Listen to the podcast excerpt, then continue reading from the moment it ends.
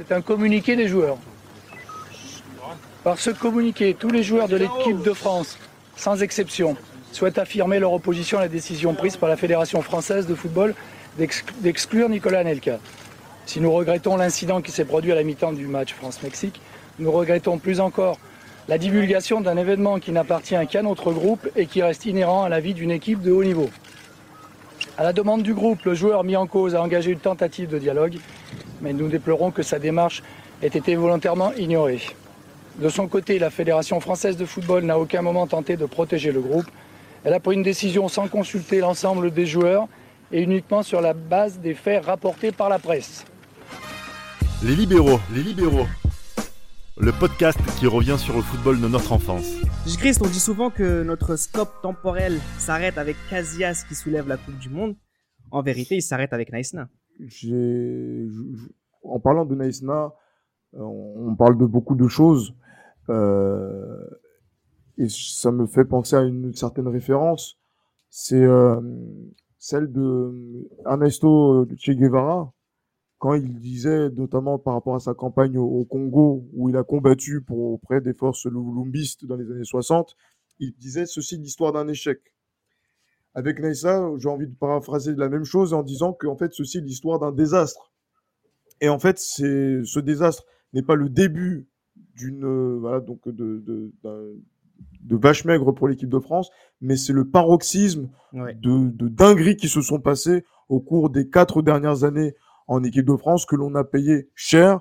Et malheureusement, au-delà du désastre sportif, c'est devenu un désastre qui a fait, euh, on va dire, qui a été un phénomène de société et qui a foutu la honte à tout le football français et à tous les amoureux du football français et de l'équipe de France. Et on verra que par ces mots, Jésus-Christ ne dit pas forcément que c'est la grève qui, a, qui nous a foutu la honte, mais tout ce qu'il y a eu autour qui ne relève pas forcément de la responsabilité des joueurs. On aura l'occasion d'en revenir. Comme si définitivement le football ne nous faisait plus rêver, en fait, Raphaël. Oui, parce que déjà sur le terrain, c'était compliqué parce que Naïsna, pour monter, pour moi, à 2008, hein, Naïsna ne s'arrête pas qu'à cette Coupe du Monde. Le, phénomène Naïsna est, est l'éclatement d'une série d'histoires qui a commencé dès l'Euro 2008 et le maintien de Raymond Domenech euh, poste de même avant hein, si même avant on aura l'occasion euh, ouais mais vraiment ça moi je pense que c'est à partir de 2008 où vraiment les choses se sont accélérées entre l'échec de l'Euro le match contre l'Autriche euh, en septembre 2008 et toutes ces contre-performances et ces histoires qui ont qui, qui étaient parallèles à, à, tous ces échecs sur le terrain Ensuite, bah, on va y revenir. Il y a eu France-Irlande, l'affaire Zaya, etc. Enfin, il y a eu plein de choses qui ont fait que on arrive à, cette Coupe du Monde 2010 où il n'y a aucune certitude et la seule certitude c'est que on sait que ça va péter, mais très franchement, personne n'allait imaginer que ça allait péter à ce point-là, aussi bien sur le terrain qu'au niveau euh, extra-sportif. Et quand je dis ça, je parle des politiques notamment. Ah, c'est un événement inédit dans l'histoire du football, Nams, euh, sûrement l'événement le plus honteux, douloureux de l'histoire de l'équipe de France. Ah, c'est dingue, c'est dingue, c'est une honte. C'est une honte, c'était, c'est, moi, j'en, j'en croyais pas mes yeux. Je ne croyais pas mes yeux. Je, je regardais ça sur France 2, je me dis, mais qu'est-ce qui se passe? Qu'est-ce que c'est que cette, cette, dinguerie là? C'est une série télé, c'est un sketch, c'est, c'est la continuité, comme disait Jésus de ce qu'on a vu dans les cinq dernières années, et encore plus depuis le début de la Côte du Monde, allez, même disons, allez, depuis l'Euro 2008, cette fameuse demande, ce qu'on voit, c'est la continuité, tu vois. C'est la, c'est, l'Euro 2008, c'est la saison 1, 2010, c'est la saison 2. Et c'est, c'est de pire en pire. Et je me dis, mais pourquoi ce type qui nous servait de sélectionneur est resté? S'il avait un minimum de dignité, là, le moment, après la saison 1, il s'en va. Mais non, le type est resté. Et je me disais... ouais, voilà, merci à lui. Et c'est que lui, hein. Pas que lui, il y a un conseil fédéral. Michel Platini a donné son, a donné son mot. Il y a mm. toute la famille du football français dans son unanimité qui, ont, qui a donné euh, plein de confiance enfin je dis pleine confiance, son maintien à Raymond Domenech parce qu'il n'avait pas envie d'introniser un sélectionneur de France 98 à cette époque-là, qui fait que Raymond Domenech, euh, qui avait envie de, se maintenir, a joué crânement sa chance euh, durant, l'été 2008 et euh, par une manœuvre politicienne, littéralement, est maintenant en équipe de France avec un sursis ridicule de trois matchs où il doit prendre euh, moins, je crois, 5 points au minimum. Il en, il en prendra 4 parce qu'il se fait frapper par les, Autrichiens. Il fait match nul en Roumanie avec un but tu vois, qui sort de nulle part de Gourcuff et surtout Ah oui. gagne contre la Serbie au Stade de France. Et à cause de ça, on vit dans un climat délétère euh, dans, dans, dans, le, dans la France du football où l'équipe de France n'est pas bonne du tout, euh, gagne des victoires étriquées contre les Lituaniens, etc. Et euh, mais en tout cas, l'homme le plus détesté depuis Louis XVI, c'est Raymond Domenech à cette époque-là. Ça. Ça, c'est incroyable parce que le désamour, le désamour qu'il y avait en- envers l'équipe de France, Ah bah oui. c'est du, ja- c'est du jamais vu. C'est du jamais vu. Alors, je pense que déjà, nous tous, quand on était plus jeunes, on n'aimait pas trop les trêves internationales parce qu'on préfère les, les matchs de club, les matchs de championnat, les- mais les trêves internationales, déjà que c'était une corvée.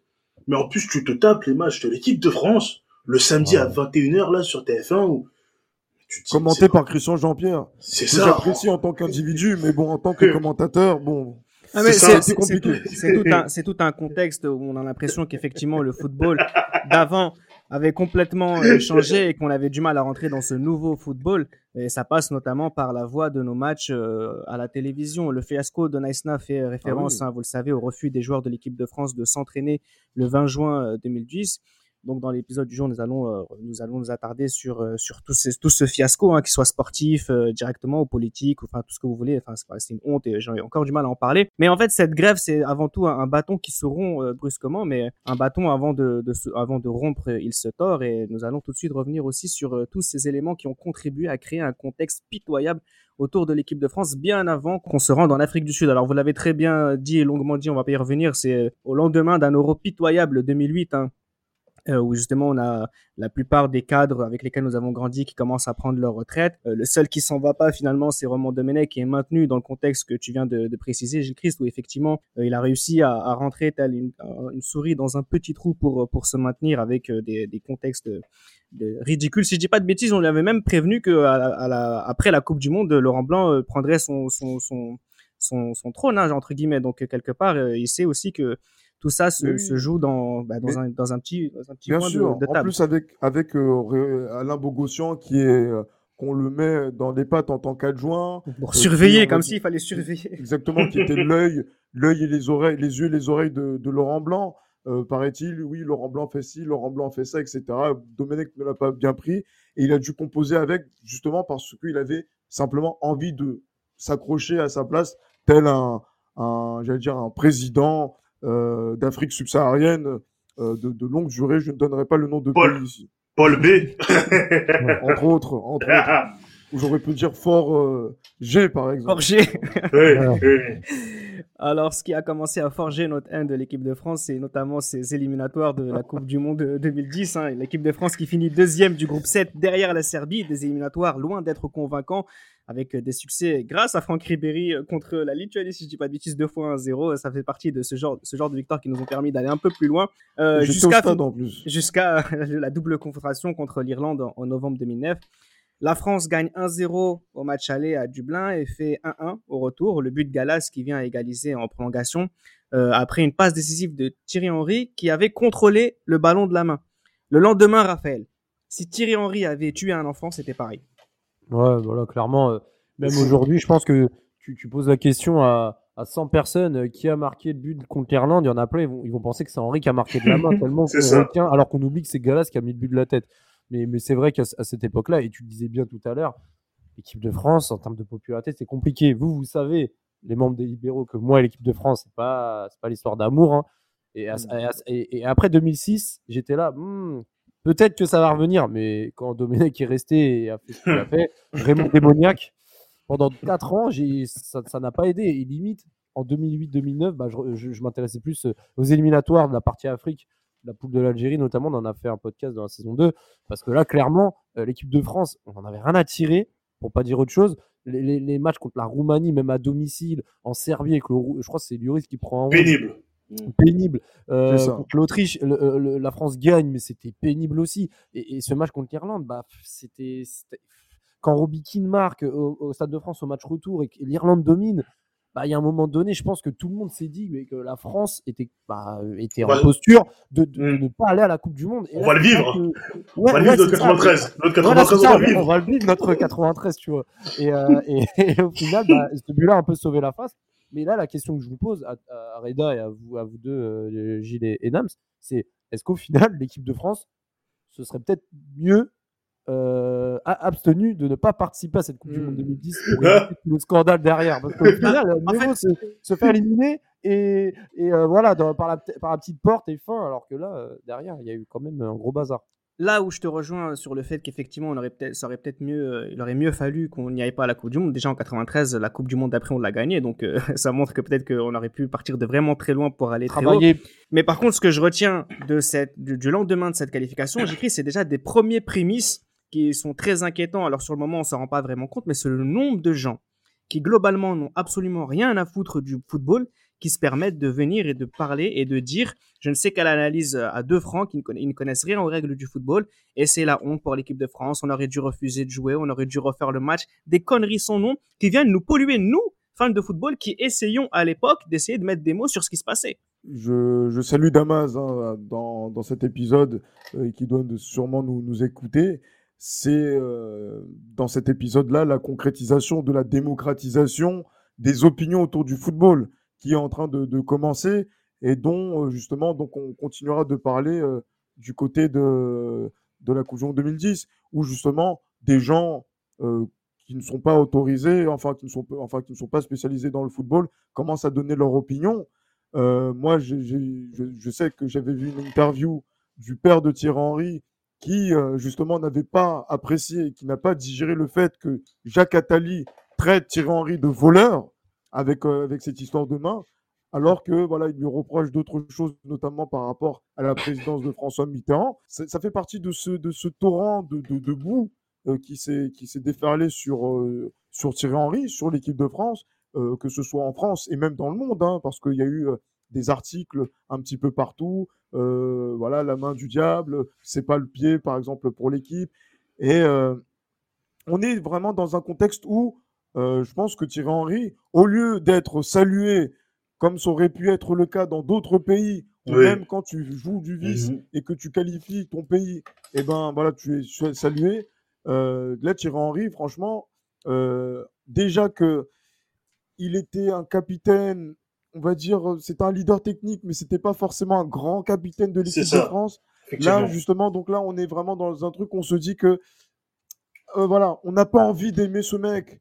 Et c'est, alors que c'est pas juste, en fait, que ce soit comme ça, que ce soit- ça arrive dans ces circonstances-là, alors qu'on parle de quelqu'un qui fait partie de l'équipe de l'année avec le FC Barcelone, qui, euh, en, tant, en tant que titulaire, et qui, tant bien que mal, a essayé de pousser son pays à aller au bout de la démarche en allant à la Coupe du Monde parce que la France est un grand pays de foot. Et c'est vraiment très cruel ce qui est en train de se passer par rapport à ce contexte-là. Et bon, c'est un peu désabusé que euh, la France du football fait face à la France tout court, en fait.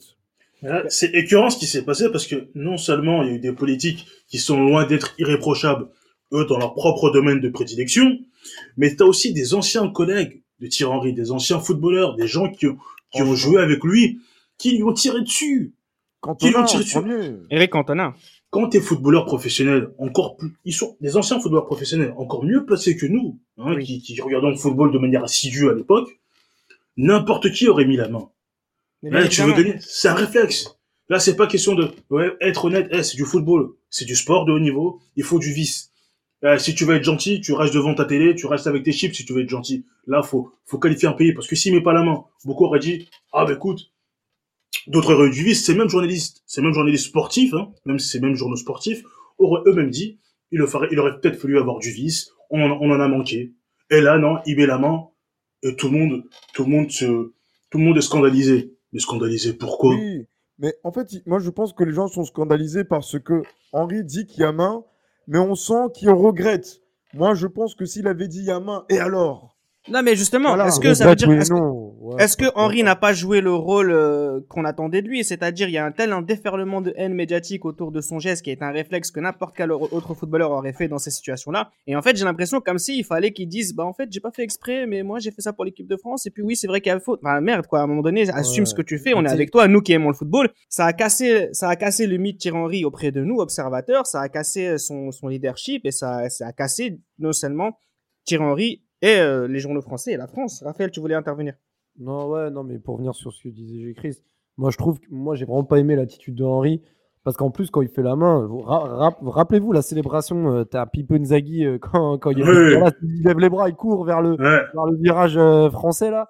Et après, Ben- il va consoler un joueur irlandais par terre, etc. Et J'étais d'accord avec Cantona dans le sens où. Oui. Ah, vous abusez, les mecs. Non, sur Non, ça, non, sur ça, non, c'est non, non, non, moi, je suis... non, non, moi, je veux juste dire un truc. C'est que Henry, en termes de joueur, il n'y a pas de problème. Par contre, moi, j'ai jamais, j'ai pas trop, j'ai jamais aimé quand il était joueur son double discours, c'est-à-dire qu'à chaque fois que quand c'était euh, une erreur de l'arbitre contre son équipe, quand c'était dans sa défaveur, il était là à dire ouais mais il y a ça, ouais mais il y a ça. Mais quand c'était pour lui, quand c'est, il, il faisait du, du double langage et ça m'énervait. Et, et- et pour le, le- le coup de la main, bah pour le coup, il aurait dû assumer. Et il était à demi mot, etc. C'était toujours ça, Thierry Henry. Oui, voilà. Il parlait, il faisait, il Mais- faisait les grands mots, mais il n'arrivait pas à assumer quand c'était contre lui, tu vois. Ex- Exactement, parce qu'il faut aussi se, se rappeler de Thierry Henry qui intervient dans la matinale d'RTL où en fait il dit à main, euh, il parle à Lisa Razou, mais pour dire que franchement, Lisa, tu as été footballeur, tu sais que c'est un réflexe, etc. Oui. qui, voilà, qui se justifie. Non, c'est un, c'est un truc, voilà, c'est instinctif ce qui s'est passé. Et justement, on- peut-être qu'on lui en aurait pas, je dis pas qu'on lui en aurait voulu, peut-être qu'on se serait même pas rendu compte de, de l'action. Peut-être que les conséquences auraient été peut-être dramatiques, une défaite au tir au but, etc. Mais au moment où il fait cette chose-là, tout le monde célèbre dans le stade, tout le monde se, tout le Ouais. monde se réjouit d'aller au mondial. Euh, voilà, moi j'étais plus focalisé sur la performance algérienne quelques heures plus tôt que sur cette rencontre-là. Mais bon, euh, voilà, c'est- parce que le désamour entre la France et l'équipe de Raymond Domenech, je dis bien entre la France et l'équipe de Raymond Domenech, était vraiment tel que voilà, j'étais ailleurs. Mais euh, voilà, je pense que c'est cette ambiguïté-là que Thierry Henry a voulu ju- justement entretenir, qui a fait que on l'a pas compris à, à- à ce moment-là et que je pense qu'il a été blessé et que même dans la façon dont il va continuer la saison 2009-2010 avec son club et même avec l'équipe de France, on sent que c'est plus le même, le même individu qui joue. Et, puis, et, puis, et puis juste pour revenir sur la main, juste trois secondes. Et puis c'est comme la main de Suarez en Coupe du Monde contre le Ghana. C'est exactement la même chose. C'est à Martin Hanson, l'arbitre qui devait siffler. Il a qu'à siffler ma- faute de main et puis c'est tout. Enfin, je veux dire, c'est un fait de jeu. C'est l'arbitre qui s'est trompé. Henri, il a en, fait, et en il a plus, fait ce que tout le monde aurait fait à sa place, comme Maradona l'a fait en 86, comme, C'est comme. Suarez l'a fait en 2010. Henri a fait ce qu'il avait à faire, son devoir de joueur d'équipe de France, de leader de l'équipe de France en 2009. Certes, il a triché, ça fait partie du jeu. Ça à l'arbitre de, de, de sévir et lui mettre son carton jaune. Fin, c'est tout. Voilà. Printemps 2010, un nouveau scandale retentit. Karim Benzema et Franck Ribéry auraient eu recours à une prostituée mineure. Euh, L'affaire euh, éclate. Cette équipe de France de Raymond Domenech est encore euh, dans l'œil du cyclone. Encore une fois, c'est pas pour du sport. Encore une fois, oui. Encore une fois, c'est pas du sport et là, c'est là, c'est dramatique. Là, je rigole, mais c'est Non, non, dramatique. non, à l'époque. à l'époque, c'était pas marrant. ça, à l'époque, j'en avais pas conscience. Je me dis, ouais, à quoi ils jouent les boucs? À quoi ils jouent les types là? Sa- Sachant que, sachant qu'un joueur dont je ne citerai pas le nom, lui avait totalement disparu. Il donnait plus signe de vie. Il était accusé aussi d'avoir euh, fait appel à cette euh, cette, Cette fille, ouais, cette dame euh, mineure. Et lui, il donnait plus signe de vie, ni à son club, ni à personne. Donc lui, c'était voilà quoi. Lui, c'était bizarre. Mais euh, c'est quand même, c'est quand même grave parce qu'il y a déjà ce scandale-là, puis encore ça, et tu te dis mais ils creusent et ils font tout, ils font tout pour se faire détester par euh, le peuple français, avoir une mauvaise image, l'opinion publique. Et, et, et c'est, et dramatique parce qu'en plus, les résultats sur le terrain ne sont pas probants. Eh oui. Il y a rien de positif.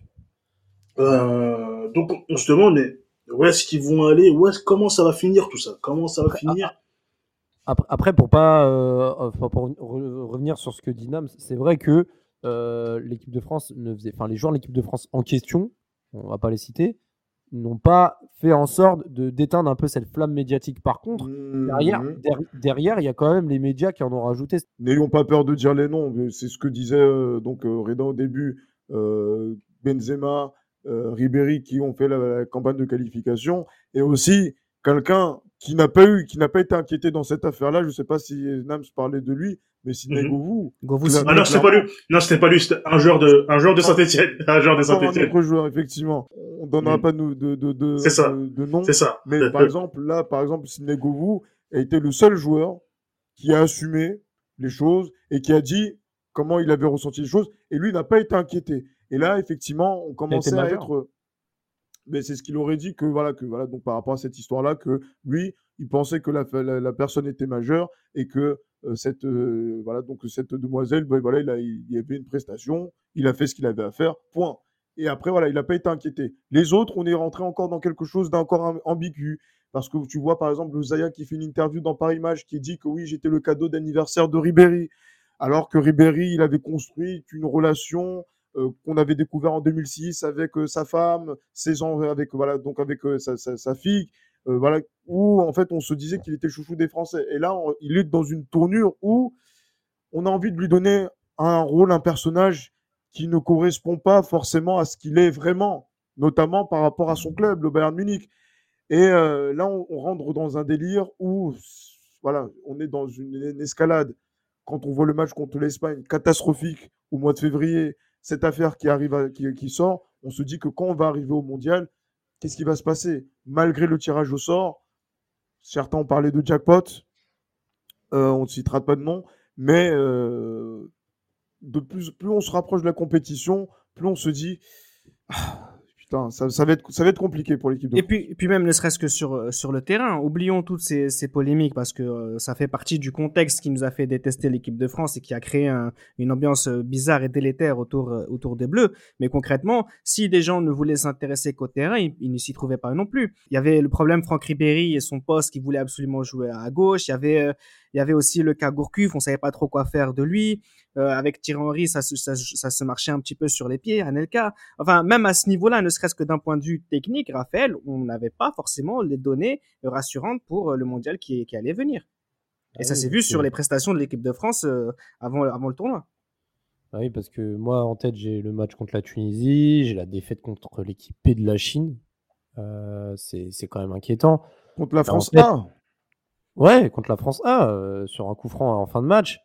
Une équipe comme ça que tu dois broyer 3, 4, 5, 0 pour te rassurer avant la Coupe du Monde. On fait exprès. On, on, remarque que les nations, généralement, un mois avant la Coupe du Monde, font des matchs amicaux contre des équipes qui ne sont pas concernées par cette compétition pour un peu les rassurer, pour mmh. remettre un peu les automatismes, etc. Alors que tu te mets en, en difficulté par une équipe qui n'a pas lieu d'être. En fait, tu sais, en fait, tu sais d'avance que l'équipe de France, elle tient que sur un fil.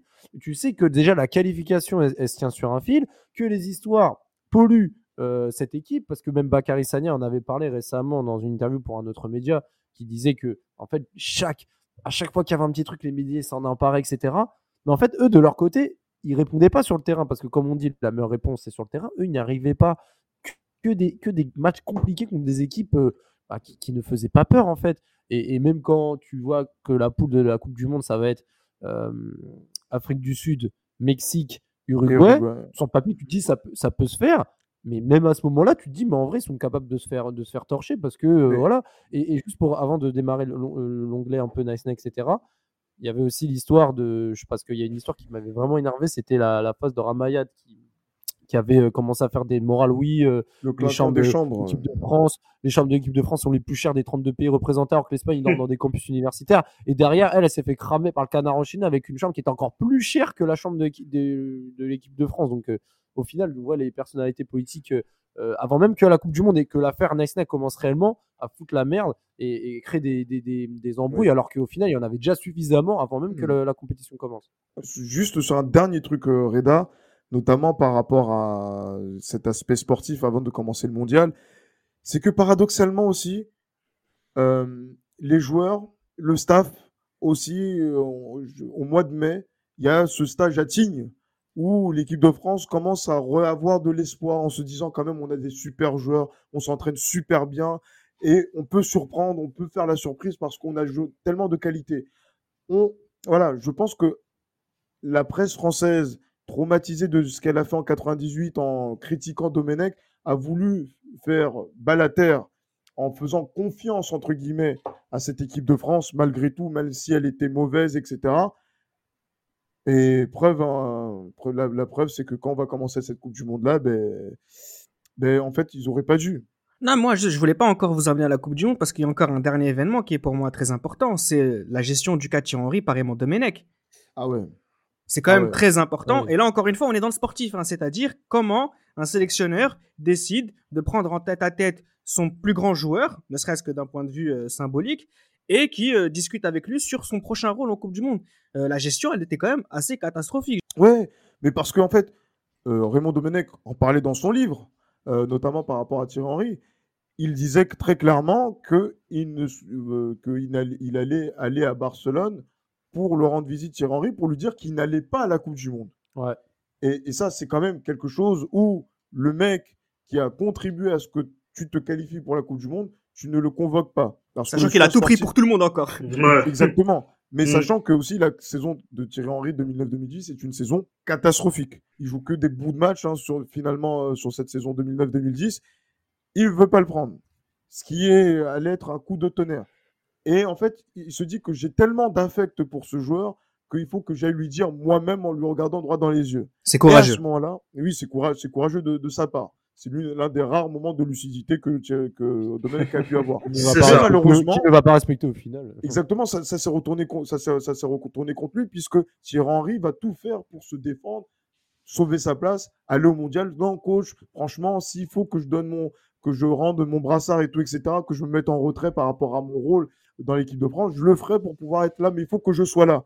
Parce que je pense que Thierry Henry avait cette idée-là d'être le premier Français à jouer quatre Coupes du Monde de suite Ouais.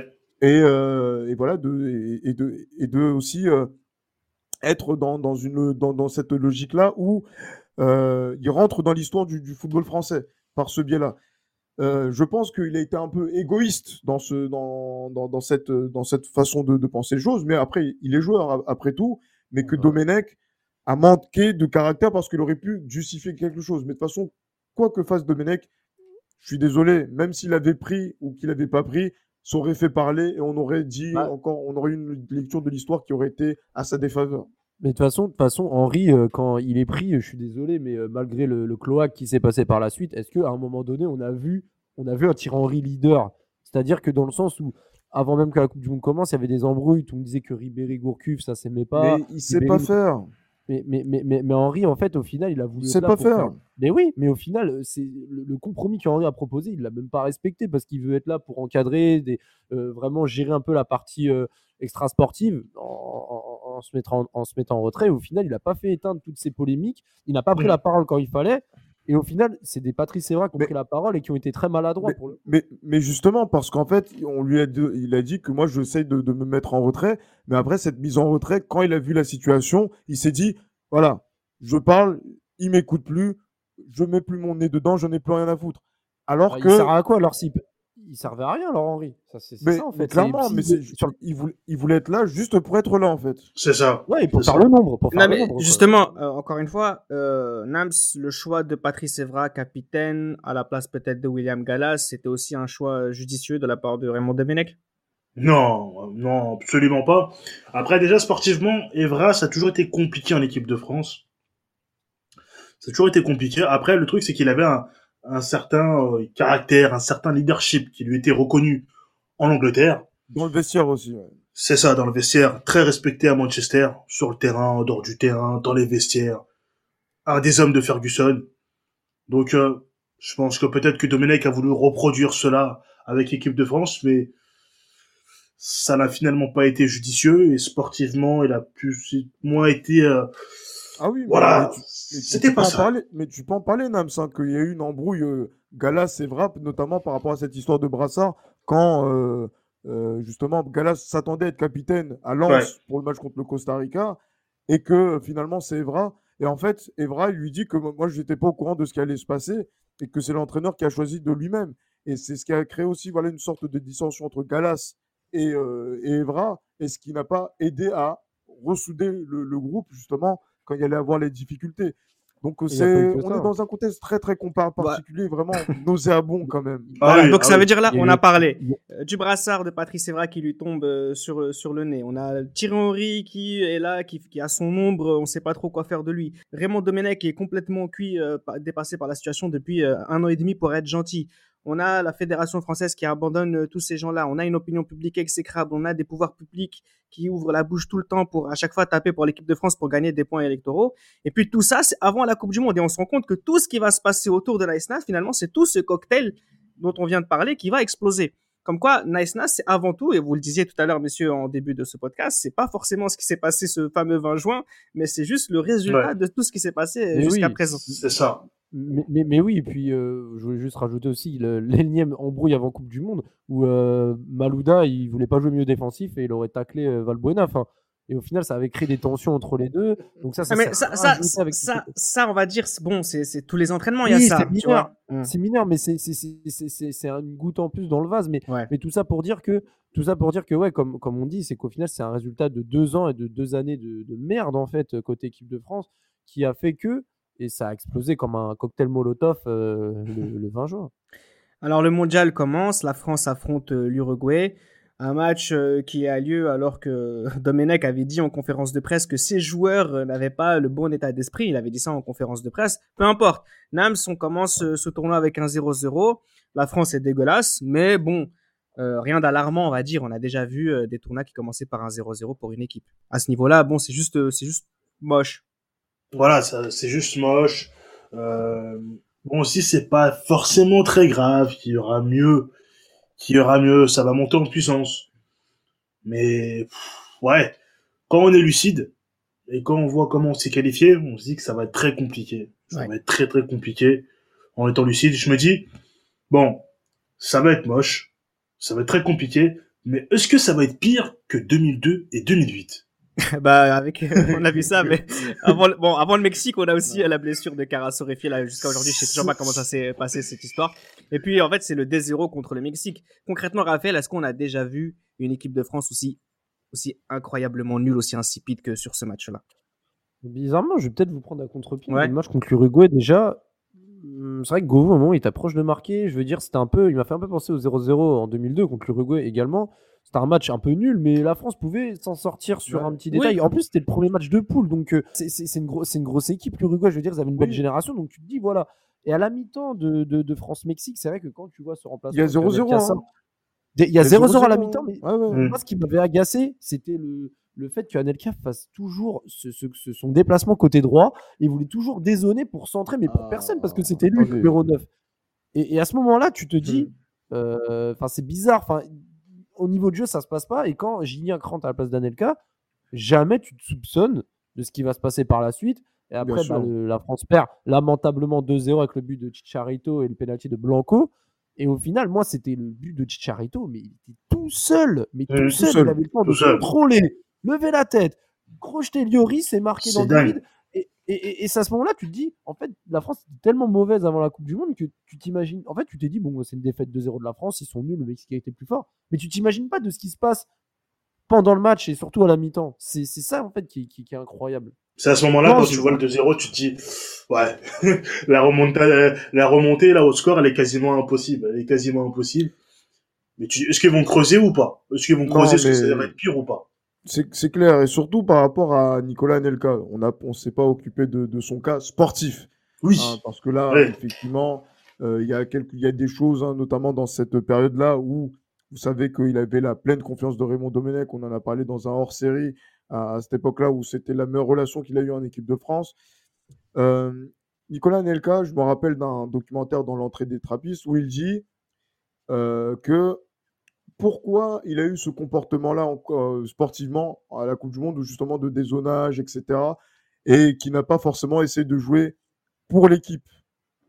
Il disait que quand il avait marqué en Irlande au match aller, un but très important, capital à Croke Park, euh, les gens ont occulté assez rapidement donc euh, ce, ce fait-là euh, pour se projeter sur le match retour.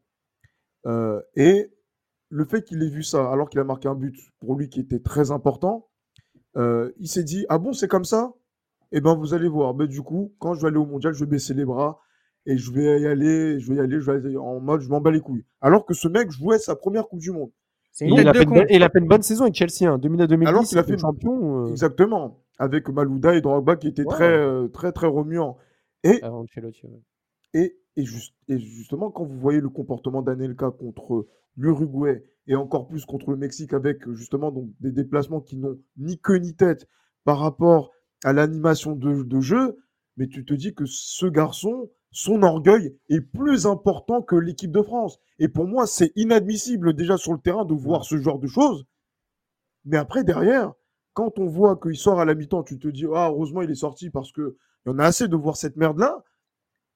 Tu te dis pas, comme le disait Raphaël tout à l'heure et comme le disait Dams, que en coulisses, il s'est passé ce qui s'est passé euh, et que en fait, ça va même dépasser le cadre sportif. Parce que moi, j'avais envie de fustiger et d'attaquer Anelka sur le plan sportif, mais malheureusement, on va reprendre des, euh, des mots, de la sémantique qui va ressembler plus à du populisme politique, justement, pour pouvoir qualifier le comportement d'Anelka que Mm. un échec sportif. Et, et pour te rejoindre, et pour te rejoindre, Voilà. moi ce qui, moi ce qui m'énerve avec le cas c'est que en plus de tout ce que tu as bien décrit, c'est-à-dire le fait que son ego a pris le dessus sur la fierté de l'équipe de France, c'est que le mec après, je dis pas qu'il s'en vante, mais tu sais, il, il- il va limite, il- pour lui c'est genre il va, il va ressortir de ça, il va être limite Oui. content, il va jamais regretter, il va dire ouais. euh, C'est C'est ça, ça. un C'est orgueil, ça. un orgueil. pour lui, c'est, pour lui, c'est plus qu'une victoire, tu vois, alors que t'es, ridicule. Non, mais on va, on va aller, on va aller plus loin de, de tout ça parce qu'il faut voir aussi ce que, ce qu'on va lui demander. Mais juste euh, pour revenir un peu sur ce qui s'est passé, vous savez tout ce qui s'est passé, mais bon, pour avoir un, un podcast complètement complet, il faudra qu'on en parle quand même. Euh, c'est à la mi-temps justement de ce match Mexique a eu lieu l'échange entre Anelka et Mondomenech. Le coach reproche donc à son attaquant de, de décracher, de décrocher, pardon, sans cesse. Anelka euh, a une réponse vraisemblablement euh, insultante et, et vindicative. Selon l'équipe, euh, la une de l'équipe du 19 juin, c'est va te faire euh, enculer, sale fils de pute. Euh, c'est pas du tout ce qui se serait dit, Ah notamment de la part de Domenech lui-même, qui Ouais. affirme que ça, aurait- ça avait plutôt été va la faire tout seul ton équipe de merde.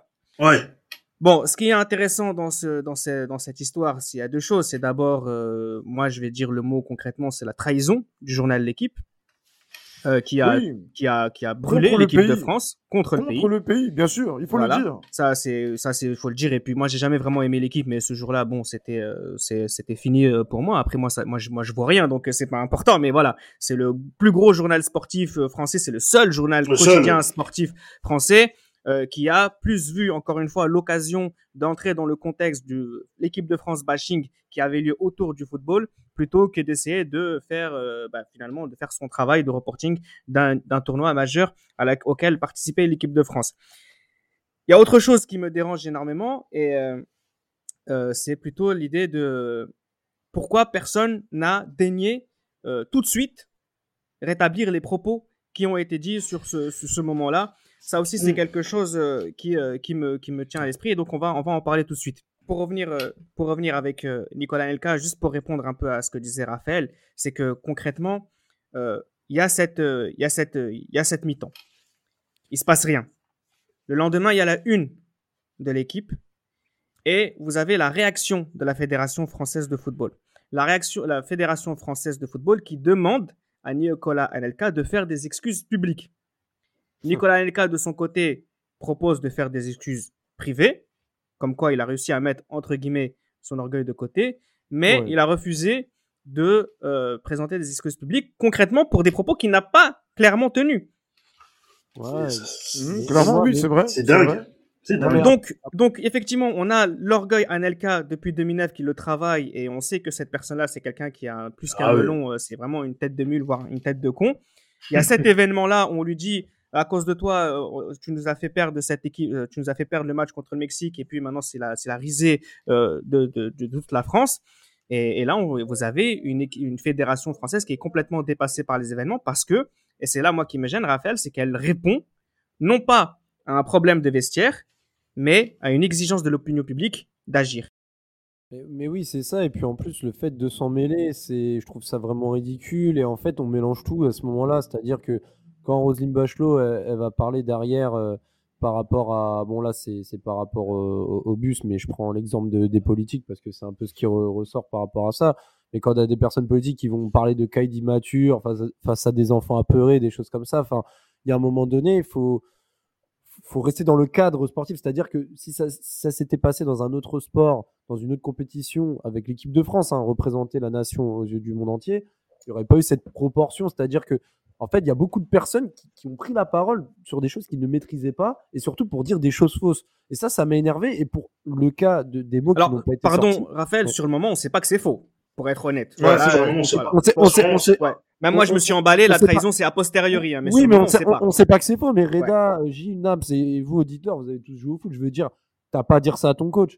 Mais tu sais Ouais. très bien que dans Ouais. les vestiaires, sur le coup de la frustration, en mi-temps d'une match, euh, le, le mi-temps d'un match, pardon, euh, il- tu- des fois, tu peux péter un câble, etc. Et en plus, le gars, il a dit derrière qu'il voulait s'excuser en privé. Je veux dire, ça arrive à tout le monde de craquer, ça arrive à tout le monde de, de, de- de dire des trucs qui dépassent sa pensée. Je veux dire, je dis pas que je l'excuse, Anelka. Je dis juste que si ce qu'il avait soi-disant dit était vrai, bah ok, tu peux euh, mentionner, dire c'est c'est des choses, à- c'est des choses qui sont inacceptables, etc. Mais de là que devant l'Assemblée nationale, des personnes parlent euh, et, et sortent des adjectifs aussi aussi violents, je veux dire, il y a deux poids deux mesures. Je veux dire, il y a un moment donné, euh, faut- il faut savoir. Et, et- et pour revenir à ce que tu as dit, Reda, par rapport à pourquoi autant de temps avant de savoir la vérité, là-dessus, moi, je, je, peux, pas répondre à cette question, mais il y a, il y a toujours C'est ce, sûr. ce, ce secret de la, enfin, ce problème de silence. Genre là encore aujourd'hui en 2021. L'Omerta, 2022, euh, C'est scandaleux. on sait pas, on sait pas ce qui se passe exactement. Euh, tu vas parler à des joueurs. J'ai eu l'occasion de parler de Govou en live sur Instagram, pareil. Le, tu vois, tu sens que les gens ne parlent pas, ils veulent pas euh, sortir les, les, les vrais, ouais, les vrais Govou qui Ouais, était- c'est sûr. qui était- qui- qui Il y a était des là, choses. dans les 23. hein. Ouais, il y a des choses qui ne veulent pas être di- être dites, mais euh, moi, ce qui me choque aussi, c'est, euh, c'était, je crois que c'était le, le reportage d'Anelka où il dit, voilà, euh, on réunit, euh, on propose, voilà, aux sélectionneurs de, de faire une réunion à trois avec Galas, je crois que c'est Galas, Evra, Anelka et les sélectionneurs. Eux, ils vont, les sélectionneurs ne spawnent pas. Et Anelka devait, devait, voilà, devait être éjecté de l'équipe de France le lendemain. Donc, euh, on propose un, justement un face à face avec le sélectionneur et il ne vient pas. Il ne vient pas. Donc là, pour Parce moi, c'est, Parce qu'il est complètement cuit euh, déjà, Domenech, à Oui. ce moment-là. il est cuit, Il est il est cuit, il est cuit, il est lâche. Il est très lâche. Parce que, attends, mais, t'attends 8 ans. Mais, quand j'ai vu ça pour la première fois, je vais pas dire les mots que j'ai eu en tête. Trois mots. Et je me suis dit, waouh. C'est vraiment. Waouh. abusé. C'est limite, pour rien dire, limite, il aurait dû garder ce secret dans sa tombe. hein. C'est ça. Soit, soit- mais je me suis- soit tu le dis sur le moment ou un peu après, ou soit tu le dis pas du tout, mais tu Parce que- parce que- après. Parce que là, c'est, parce que là, c'est pire que tout, parce que moi, j'étais content qu'Anelka aille à la Coupe du Monde. Et quand, quand je vois ce qui s'est passé contre le Mexique à la mi-temps et le lendemain, je me suis dit, attends, mais ce mec-là, j'ai pris sa défense avec Santini. Quand il a eu ces propos-là, j'ai pris sa défense. En 2006, il a pas été pris. Euh, je me suis dit, bon, là, il va jouer sa première Coupe du Monde. Et il se passe ce qui se passe. Et moi, pour le coup, j'ai 19 ans et je me dis, ah non, là, il abuse. Là, je peux pas le défendre. Autant je suis, j'étais un de ses plus grands fans depuis que je suis petit, mais je peux pas le défendre. Là, il a merdé. Il a pensé qu'à sa gueule. Et quand tu vois qu'en 2018, t'apprends qu'en fait, il a jamais dit ça, mais tu te dis, mais attends, mais c'est un sketch. Donc, Non, tous les politiciens qui ont parlé, les dirigeants de la fédération qui ont parlé, et ce, ce, ce type, ce type-là qui nous servait de sélectionneur, Oui, mais Attends, regarde, Nams. tu- Nams, tu vois, Ouais. pareil- moi, là encore une fois, tout à l'heure, c'est pour ça que c'était important pour moi de vous parler du capitaine de Patrice Evra, parce qu'on va parler un peu de lui tout de suite, quelques instants. On, lui Mhm. aussi, il est complètement dépassé par les événements. Parce que on apprend plus tard que c'est faux, ce qui a été, ce qui a été rapporté. Mais qu'est-ce que dit Patrice Evra à la première occasion qu'on lui tend un micro Qui est le traître qui a fait euh, qui a qui a qui a qui a balancé ce qui a été dit dans les vestiaires. Donc ça veut dire nous à ce moment-là, ce qui a été dit c'est vrai puisque on cherche Oui. le traître qui a rapporté C'est maladroit ce qu'il a dit. C'est pas maladroit, il est complètement dépassé par les événements Ouais, il est dépassé, et là, il est il a dépassé. été mis Bien sûr. il est mis en avant de cette équipe de France parce que il est le capitaine, il a été choisi capitaine. Je dis pas que Galas ça aurait été mieux ou qu'Henri ça aurait été mieux, je dis juste que il y a un choix de coach qui a mis ce, ce, ce joueur euh, capitaine, c'est lui qui a, qui a parlé et voilà ce qui a été dit, c'est quelqu'un encore une fois qui a réagi avec les émotions plus qu'avec euh, la réflexion. Et Reda, je rejoins tes propos parce que tu dis qu'il est complètement cul, parce que il nous fait un teaser, un teaser comme quoi, voilà, on va, on va, on va bientôt révéler c'est qui la taupe. Je crois qu'il avait dit oui après le match contre l'Afrique du Sud ou je ne sais quand, on va révéler. Bah, quand il s'agissait de révéler, t'avais l'impression que c'était un politicien. Donc, en fait, il, il balançait des phrases, il parlait pour ne rien dire, et à la fin, on n'a rien su, tu vois. On n'a toujours rien su, il était totalement Ouais. dépassé, il, il était Il là. Il devait voilà, raconter ça dans, il devait sortir le nom de la taupe dans un ça. livre. c'est ça. Euh, Anelka devait donner le nom de la taupe dans, dans, dans son, dos- dans son documentaire. On n'a toujours rien vu. On a eu des, on a, on a eu des, on a eu euh, des révélations qui n'avaient rien à voir avec le domaine du sport. sur C'est lequel ça. On ne reviendra pas ici. on a lu, on a lu des livres, on a vu des documentaires, on a vu des reportages sur les joueurs, sur tous ces gens-là. À chaque fois, avec l'idée qu'on allait tout savoir, on n'a jamais rien su. Ça veut dire que ça. ces gens-là, concrètement, ils se font de l'argent sur un secret. Mais je Euh, pense qu'on les a aussi bloqués aussi. On, on, leur, on leur a fait en sorte qu'ils ne disent vraiment rien. Je pense qu'il doit y avoir un Vraiment contrat ou quelque chose. C'est pas possible. Pour qu'ils ne parlent pas comme ça, jusqu'à aujourd'hui, c'est qu'il se passe, il s'est passé un truc. Vraiment, on leur a mis à, voilà, vous vous taisez, vous dites rien, sinon, euh, telle chose, poursuite, je ne sais quoi, parce que c'est pas possible. Le matin du 20 juin Ribéry euh, s'invite en, en claquette euh, à Téléfoot, hein, il est au bout du rouleau, on le voit, la gorge serrée, la gorge nouée, oui justement à ce moment-là, encore une fois, on parle pas forcément de, on- voilà, encore une fois, il a mal au cœur, il parle de son rapport avec euh, Gourcuff, euh, Desclans, enfin tous les, les contextes de merde qu'on avait, avec lesquels on avait été habitué à l'époque. L'après-midi, à l'entraînement, les joueurs de l'équipe de France refusent la séance et s'enferment dans le bus. On répond justement euh, à la, euh, au fait de- d'avoir dégagé Nicolas Elka selon eux, un peu trop tard, et non pas pour, euh, comme je disais tout à l'heure, non pas pour ses propos, mais plus pour réagir euh, au- au- au- à la une. Tu, tu, tu veux intervenir, Christ Ouais, je voulais intervenir sur quelque chose parce que c'est vrai que par rapport à ce bus, on s'est dit qu'ils sont pas descendus du bus. Oui. Ce qui s'est passé, c'est que les joueurs de l'équipe de France déjà ne voulaient déjà pas venir à l'entraînement. Ils sont venus justement dans le bus, ils sont descendus du bus et ils ont dit qu'on allait faire une seule chose, c'était quoi? C'est que déjà on n'allait pas mettre nos chaussures d'entraînement, on allait venir voir les, euh, Les jeunes, qui sont ouais. les jeunes devant le public, pour leur signer des autographes. Ce qu'ils ont fait, une séance d'une quinzaine, vingtaine de minutes où ils ont signé les autographes. Et après, qu'est-ce qu'ils ont fait? Ils ont fait chemin arrière pour retourner dans le bus. Effectivement. Donc, du coup, quand euh, l'histoire, on, on parle de oui, ils seront jamais descendus du bus, techniquement, ce n'est pas vrai. Ils ne sont pas, ils n'ont pas voulu S'entraîner. justement au moment où ils sont descendus du bus, ce qui est différent. Parce que après, derrière, tout le- toute la sémantique qui s'est faite autour de cette légende euh, fait que maintenant, voilà, donc est-ce que moi je serais descendu du bus, etc. Ça, c'est des conneries encore une fois. J'ai- Et là, c'est encore une fois une question de, perspective, de perspective que met la presse par rapport à ce moment qui était quand même ubuesque, effectivement. Et, et- et juste pour rajouter aussi une chose, de base, l'idée même, c'était même pas de, de- de sécher l'entraînement, c'était de ne même pas jouer le match contre l'Afrique du Sud. Et au final, il s'avère que euh, si la France boycottait ce troisième match, il, risquerait, risquait jusqu'à 4 à 600 6 ans de radiation euh, pour n'importe quelle compétition de la FIFA avec l'équipe de France.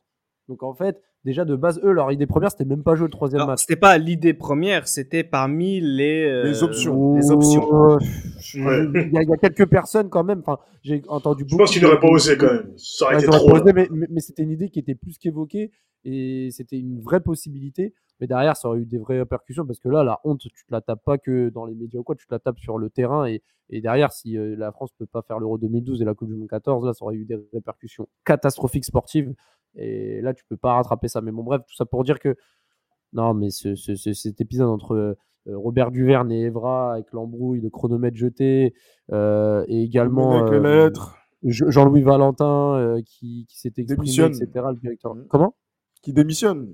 Ouais, qui démissionne et tu sens que lui, quand il le dit euh, sous le coup de, de la colère et sur le moment, il va dire ouais, j'ai honte, je me reconnais plus. Euh, il avait laissé Raymond Domenech gérer vraiment l'équipe de France tout seul, donc il avait forcément dénoncé bah, tous les problèmes de communication, tout ce qu'on a évoqué dans ce podcast-là. Et tu sens que là, il y a Ouah, c'est chaud et je me rappelle encore. Alors moi, je révisais mon, mon, bac, mon bac de première de, de français SVT. J'étais devant ma télé et je voyais sur le plateau de France 2 Emmanuel Petit. Putain, mais même Emmanuel Petit, il était là, il, il savait même pas quoi dire. Enfin, c'était Oui, un sur- moment extrêmement gênant. Sur le moment, on sait pas quoi dire. Franchement, tout ce que tout ce qu'on peut dire par la suite, c'est vraiment euh, avec la perspective où on a une peut-être une autre vision de ce qui s'est passé, où on met des mots sur d'autres fautifs, etc. Plus que que les joueurs. Après, sur le moment, euh, bon, la France euh, qui fait grève, c'est quand même pour ça qu'on est connu à travers le monde.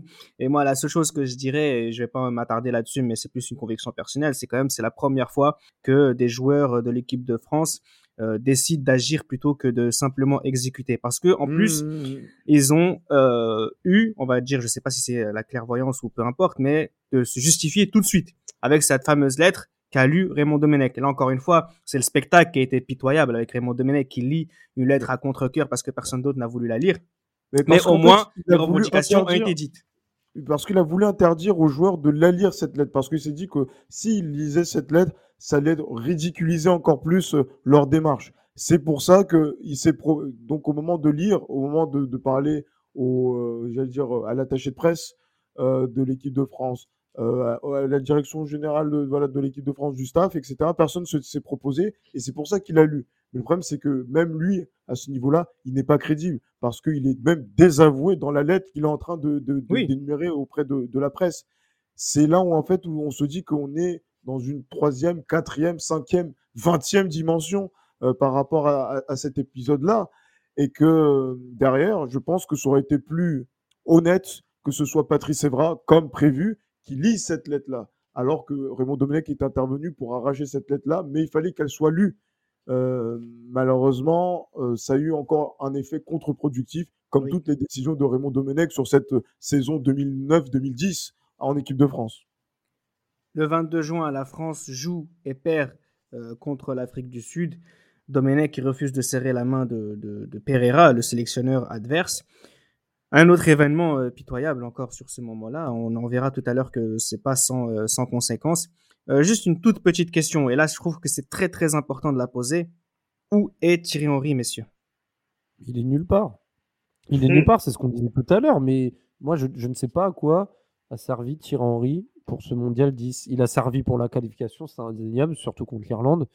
Maintenant, Thierry Henry, euh, moi j'ai plus souvenir de, de Evra, de, de Ribéry, de, de Malouda, tout- euh, Anelka forcément, mais tout, même Abidal, tous ces joueurs-là. Après, je dis pas qu'ils étaient tous euh, sains d'esprit, qu'ils ont tous bien agi, mais au moins ils étaient là, c'est-à-dire on les a remarqués. Henry, c'est euh, c'est les grandes paroles, c'est euh, les responsabilités, c'est l'ego, comme on sait, mais quand il fallait être là, quand il fallait endosser le, le rôle du, du, du con, si je puis dire, bah, bizarrement, Henry n'était pas là. Et, Ben, et est-ce que les choses auraient été différentes si Henry avait un leadership? Peut-être pas, mais, mais, au moins, il, il aurait pu se regarder devant une glace et se dire bon, bah, au moins, j'ai essayé et, et, et j'ai pas réussi. mais justement, quand il fait l'interview auprès de Michel Denisot quelques jours après, il dit que je ne que voilà, il est avant il était écouté, qu'aujourd'hui il ne l'était, euh, qu'à ce moment-là il ne l'était plus.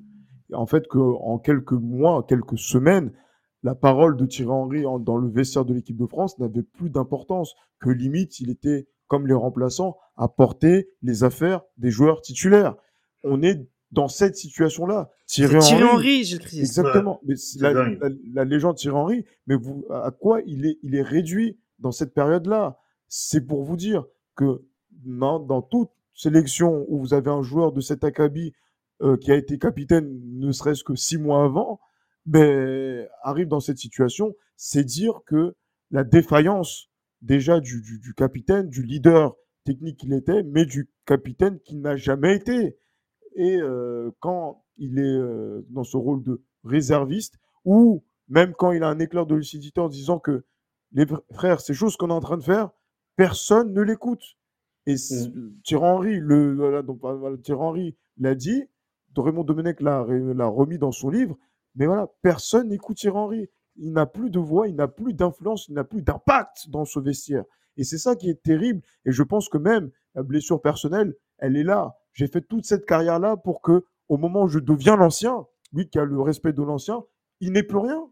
C'est terrible. C'est exact, c'est franchement c'est extraordinairement terrible parce que euh, moi a posteriori je peux me dire est-ce que ce serait passé avec Zidane, avec Thuram, avec, avec Makelele, Vieira, sauf que les joueurs que je viens de citer sont de la même dimension que Thierry Henry en termes de légende de l'équipe de France et du football international.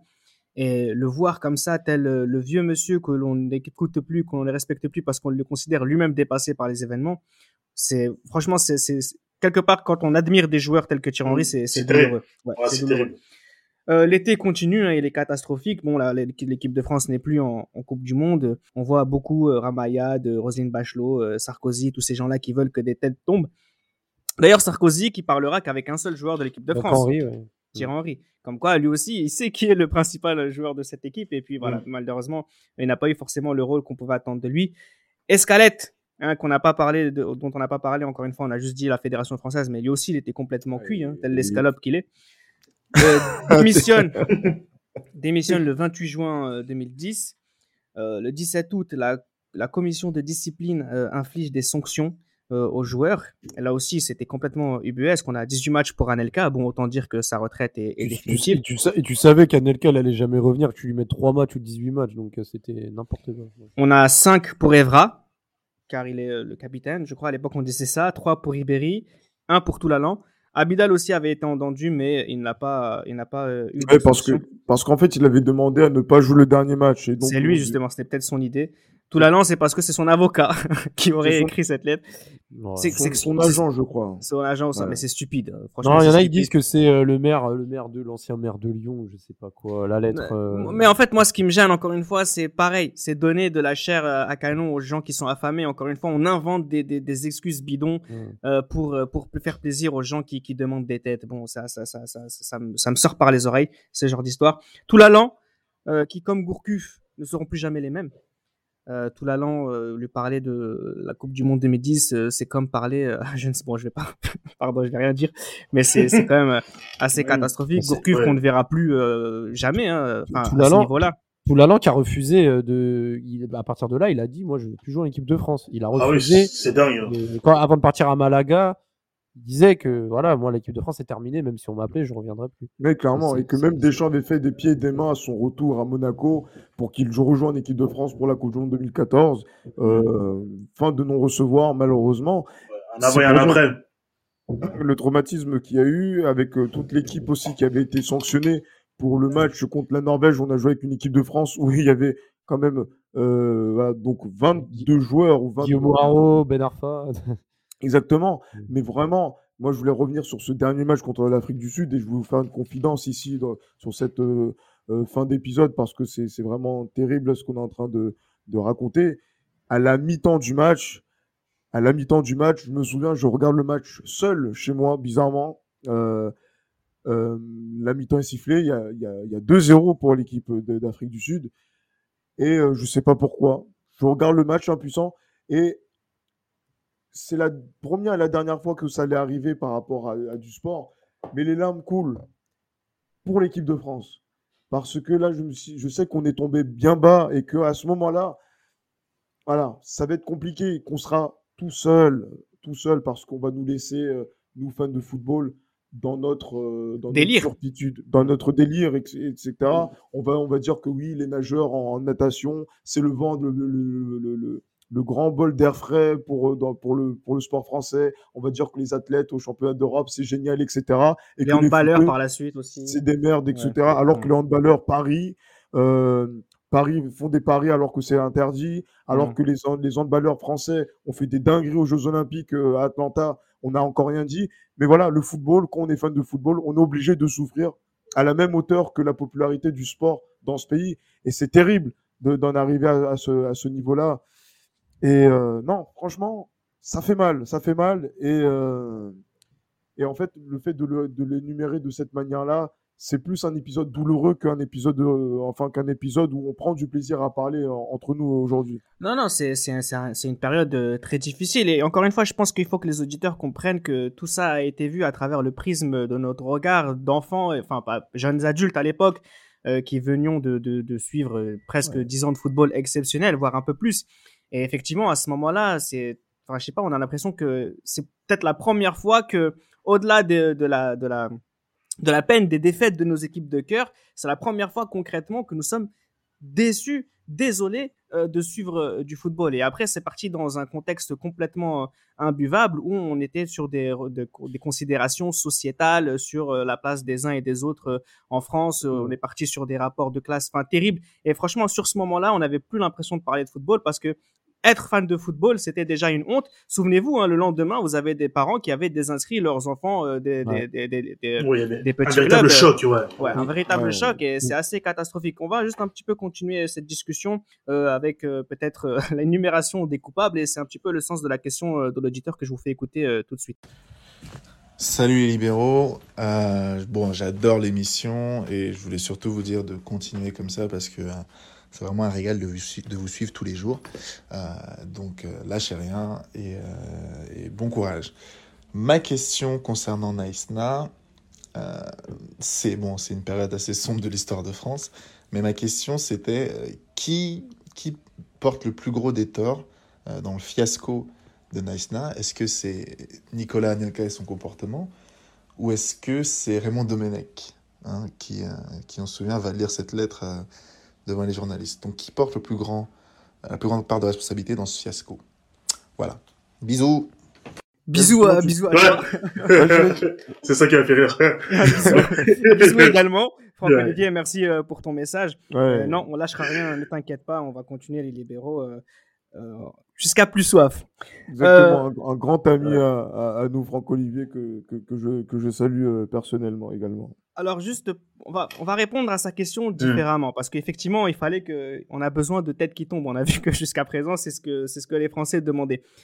Là, il s'arrête à Anelka et à Raymond Domenech. Bon, Euh, si vous m'écoutiez, vous saurez que le principal responsable de tout ce fiasco-là, c'est Raymond Domenech de A à Z. Et d'ailleurs, je hais cet individu. Euh, je profite du fait d'avoir euh, un- une, petite, audience pour, pour le dire. C'est peut-être la première fois que je dis quelque chose comme ça, mais oui, je hais ce- cet individu. Je trouve qu'il nous a fait énormément de mal en tant que fan de football. Et c'est pas très étonnant qu'il ne trouve plus euh, du travail entre guillemets euh, dans, dans ce milieu-là. Et quand Et il qu'il échoue quand il retrouve. Hein. et qu'il échoue grandement quand il, quand il le fait, quand il, quand il le retrouve. Bon, c'est une blessure personnelle, hein, ce, ce monsieur, et c'est important pour moi euh, de le dire, et je pense que je représente toute une génération. Je sais pas si pour vous, messieurs, vous ressentez la même chose que moi par rapport à ce monsieur, mais voilà, il nous a fait du mal en tant que sélectionneur de l'équipe de France, et c'est sûrement, c'est celui qui a été le plus sélectionneur quasiment, donc euh, c'est c'est ça aussi qui est assez scandaleux. Et c'est pour ça aussi que je voulais vous lancer finalement sur la question de, de Franck Olivier, le principal fautif. Est-ce que c'est l'arrogance euh, de Nicolas Anelka? Est-ce que c'est la, c'est Raymond Domenech? Est-ce que c'est pas l'opinion publique? Est-ce que c'est Thierry Henry Est-ce que c'est Escalette? Est-ce que, selon vous, à votre avis, si on peut se permettre de, nommer une entité qui est à l'origine de tout ce fiasco, vous diriez quoi? Et puis, je vous permettrai aussi de, parler un peu plus de, de votre ressenti par rapport à Naïsna. On commence par toi, Raphaël. Pour moi, vraiment, euh, Raymond Domenech, on a listé les membres de la Fédération française de football, on a listé des joueurs, des cadres, supposés cadres, on a listé, euh, on a, listé quasiment tout le monde, mais je trouve vraiment que Raymond Domenech, je te rejoins hein, quand tu dis que tu l'aimes pas, c'est vraiment un individu bien avant, même en, sélection espoir, des histoires qu'on entend, des, des- joueurs qui, qui, qui, disaient mais que ce mec était perché, qui, qui n'avait aucun sens moral dans le sens où il, il avait ses têtes, il s'exprimait jamais sur ses choix et en plus de ça, ses choix étaient catastrophiques. Il avait le respect de pas grand monde au final. Et, il avait une attitude euh, vraiment, il prenait, il était hautain dans le sens où, il essayait de vraiment de montrer que lui était au-dessus de toi, qu'il était plus intelligent que toi, et en fait il, faisait tout l'inverse. Et, son attitude qui a entraîné toutes les désaventures qu'on a listées dans ce podcast-là font que pour moi, Domenech, c'est naturellement le, principal coupable pour, euh, pour tout ça, jusqu'à demander et, porter, plainte en, euh, porter plainte envers la- la fédération. Il a saisi les prud'hommes, s'il vous plaît, par rapport aux, aux indemnités qu'il devait recevoir. Il a, eu- il a reçu des dommages et intérêts de Oh là là. 975 000 euros le 4 Purée. août 2011. Mais c'est un vrai escroc, ce mec, jusqu'au bout, le mec. Non, Ah. pour, pour le coup, pour le coup, il en avait le droit, euh, si je peux Il me en, avait, permettre. il en avait le droit, mais si Mm. tu veux, si tu veux, Reda, il en avait le droit. Mais La les joueurs le Les, les joueurs de l'équipe de France avaient le droit aussi de réclamer leur, leur, euh, leur prime euh, à la fin de la Coupe du Monde. Ils l'ont, ils l'ont pas, ils les ont pas retenus parce que c'est normal. Et dans, dans ces, dans ces moments-là, même si ça fait beaucoup d'argent, je veux dire, y a un moment donné, ton image elle est cornée. T'as fait des dingueries pendant des années, frère. Assis-toi sur ça et, et pars dignement malgré que tu sois une personne indigne depuis, plus de six ans. Donc, euh, non, franchement, euh, Raymond Domenech, le premier coupable. Et si un autre sélectionneur était à la place de, de Raymond Domenech euh, de 2004 à 2010, ce serait certainement pas passé comme ça. Je dis pas qu'ils auraient gagné la Coupe du Monde ou quoi, mais ce serait certainement pas passé comme ça, j'en suis convaincu. Alors, ce serait peut-être un peu trop rédhibitoire de, de ne nommer qu'une seule personne hein, pour finir ce podcast, mais c'est vrai que j'écris que, au-delà de Raymond Domenech, c'est surtout euh, un choix d'une fédération. Donc, euh, quelque part, euh, si tu mets, si tu mets un renard dans un poulailler, il faut pas insulter le renard. Oui, clairement, c'est aussi l'une des, expressions que l'on connaît bien aussi en Afrique, que le sorcier ne peut pas t'atteindre s'il n'a pas un traître qui est dans, dans, dans, dans la maison. Et donc, du coup, la maison, la maison de la Fédération française de football, ils ont laissé rentrer justement le loup dans la bergerie, le renard dans le poulailler, justement, en confortant Raymond Domenech. Et quand tu vois euh, ce qui s'est passé, Raymond Domenech est, euh, on va dire, coupable, mais on va dire qu'il a été euh, l'exécutant d'une politique directionnelle et stratégique qui était orientée vers la ruine du football français, très clairement. Euh, Franck Olivier le disait bien dans sa, dans sa, dans sa question, c'est un, une, une période sombre de l'histoire de France. On n'est pas de l'histoire du football français. Ça vrai. va même au-delà de, de, de la sphère du sport. On, est sur des- un phénomène de société où un événement de cette ampleur-là montre, grossit des caricatures de notre, de la façon dont les Français voient le sport, voient le football et aussi euh, culturellement montrent leur euh, l'étendue de leur euh, de leurs revendications, de leur grogne, de leur de leur esprit qui parfois est euh, euh, peut être appa- apparenté à du génie, mais parfois peut être apparenté aussi à, à ce qu'on appelle euh, le désastre, comme je le disais en début d'épisode. Nams, euh, c'est une cicatrice, Naïsna, pardon, et elle porte quel visage selon toi? Très horrible pour le football français, peut-être le plus horrible même du football français, qu'on a eu entre guillemets la chance ou le désarroi de voir sous nos propres yeux. Mais il y a cette phrase, vous savez, que, que j'oublierai jamais. C'est quand il a lu la lettre, et le journaliste qui disait, lis plus fort! comme si, comme si tu mettais la pression à un petit enfant qui est en CP. il était limite apeuré en train de lire la lettre, et tu te dis, ah ouais, là, il est pas dépassé, là. Là, il est en train de se faire pisser dessus en monde vidéo, en monde, devant, devant tout le monde, quoi, devant toute la planète, quoi. Et tu te dis, mais c'est, c'est pas possible c'est pas possible. Qu'est-ce qui est en train de se passer? Et c'est c'est fou, tu vois. C'est c'est fou. C'est c'est c'est c'est c'est pas réel quoi. C'est pas réel ce qui s'est passé. Et tu te dis mais c'est c'est pas possible. Comment ce type a pu rester aussi longtemps à la tête de notre sélection? Lui et les personnes qui sont au-dessus de lui Mais c'est un scandale. C'est un scandale. Et ouais, ben, c'est franchement c'est on peut rien on peut rien retenir de bon de cela euh, parce que même après cela, les mêmes personnes, mêmes joueurs, ont continué à être sélectionnés. Donc la page n'a pas définitivement été tournée. Euh, donc c'est un peu, c'est assez scandaleux et c'est un, c'est un, c'est une suite d'événements. C'est une conséquence. Cette lettre qu'il a lue devant tout le monde, c'est le, c'est le dessert. Tu vois, c'est, c'est le clap de fin de tout ce qui s'est passé pendant quatre ans. Alors juste, euh, je vais pas nommer tous les joueurs qui étaient euh, qui étaient dans cette équipe. Hein. Je sais qu'on parle toujours des mêmes et à tort de ceux qui n'y étaient pas aussi. Donc mm. euh, non, messieurs dames, Benzema, Nasri, Ben Arfa n'étaient pas dans dans cette équipe. Et Menez. Ni, Menez d'ailleurs. Hein, voilà, si on peut on peut se permettre de, de, le préciser. Je dirais juste que Hugo Lloris et Steve Mandanda sont champions du monde. Voilà, c'était juste pour le petit truc. Comme quoi, finalement, ils n'ont pas tous été ils n'ont pas tous porté euh, grandement le chapeau de, de cette euh, de cette euh, de cet épisode là parce que s'il y a une chose qu'on peut reprocher aux joueurs c'est d'avoir eux-mêmes été complètement dépassés par les événements. Et là on voit toute la limite de la réflexion que l'on permet d'avoir aux joueurs dans leur formation. Et ça s'est vu avec des réactions à chaud et qui ont mené tout le monde droit dans le mur. Le 11 août, Raymond Domenech est officiellement licencié pour Dixit, je cite, pardon, faute grave. Les trois fautes qui ont été citées, c'est le refus de serrer la main à Pereira, la lecture de la lettre et de ne pas avoir prévenu son président de l'altercation qu'il a eu entre qu'il a eu pardon avec euh, Nicolas Anelka. Vous l'avez précisé, euh, il a demandé des dommages et intérêts, il n'a pas eu tout ce qu'il voulait, mais il en a eu quand même. Euh, Laurent Blanc, qui est le nouveau sélectionneur de l'équipe de France, fait une première sélection avec aucune personne de Nice C'était un petit peu la, le moment un petit peu symbolique qui a, qui a, avec lequel a commencé son mandat Laurent Blanc. On peut dire qu'il a reçu une sacrée patate chaude à ce moment-là. Laurent Blanc qui malheureusement n'a pas forcément euh, relevé la tête de l'équipe de France. On a vu un euro euh, pitoyable, toute une période. C'était quand même, c'était quand même, euh, voilà, enfin, il partait de zéro, donc. il partait de très loin, effectivement. On ne pas s'attendre à un truc de ouf non plus. Hein. Bon, j'ai pas envie de revenir sur les quotas, mais je pense que voilà, Nice Na, c'est pas seulement 2010, c'est ça va au-delà de tout ça. Au-delà, bien sûr. Et, et c'est, je pense que c'est quelque part Didier Deschamps qui a sifflé la fin de la récréation et bon, on peut au moins lui reconnaître, on C'était Les Libéraux, un podcast produit par Sport Content.